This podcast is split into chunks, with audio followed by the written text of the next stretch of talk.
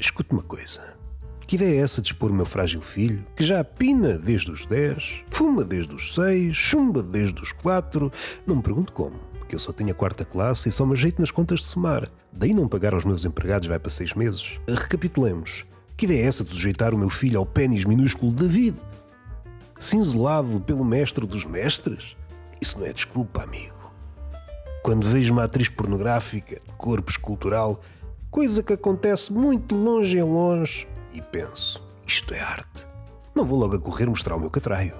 Seria, convenhamos, contraproducente. Desde cedo o garoto mostrou mais tendência para os números. E para decorar as falas, à falta de melhor expressão, de youtubers brasileiros, até a mama da mãe ele desdenhava se a progenitora não pintasse o cabelo de rosa. Dê-lhe incógnitas, números, contas maradas e frases sem sentido e ele estará nas sete quintas. Não lhe atire pichinhas para a frente que isso só lhe turva a vista. Concedo, este pensamento dá ares ser rascunho analfabeto. Uma boa altura para citar alface, de forma tropada, isto é, em jeito de homenagem, fode-se pouquinho, mal dá para escrever versos de amor. Seja como for, sempre é melhor que publicar o mesmo narco de textos enxabido em todos os jornais. Nunca me puseram à prova. Começar agora seria estranho. Com o cu desfeito e na miséria, gago, mas com prestígio na oratória, dotado de umas trombas à beira da trombose. Ai, que coisa linda! Estica o dedinho e censura o pirilau de David. Ai, os cabrões! Voltaram enguiçados às perguntas de sempre. Eis o homem contemporâneo. Sumariando o século. Já que estamos a falar de escolas, no Médio Oriente é o véu no mármore, no Ocidente, dinamite nas pendurezas. Verga residual é pornografia? Eis os centímetros de malícia. Eis o que nunca me ocorreu dizer quando me diz centímetros de mármore capaz de transformar a mente das crianças. Vamos lá, psicólogos. Centrei tenso para a área. Impedimos os nossos demónios de chegar à água. E enlouquecemos. Na poesia, a mesma lenga-lenga. Faça ao mestre supremo, o crítico de arte, confessa. Sou escravo dos teus colhões. Aos corrupiches heterónimos. A questão que importa.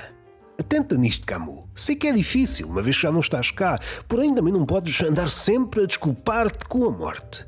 É o tamanho do mangalho pessoano. Cantarola alguém zarolhamento entre fifias de métrica alexandrina. Muitos anzóis e pouco engodo, filhote, diz o pescador enquanto vê desembarcar mais uma leva de cus nas praias portuguesas. Descansa o cérebro fora dos limites da razão. O nabo por noite em paisagens infelizmente metafóricas. Passam anos sem que a puta de uma ideia amadureça.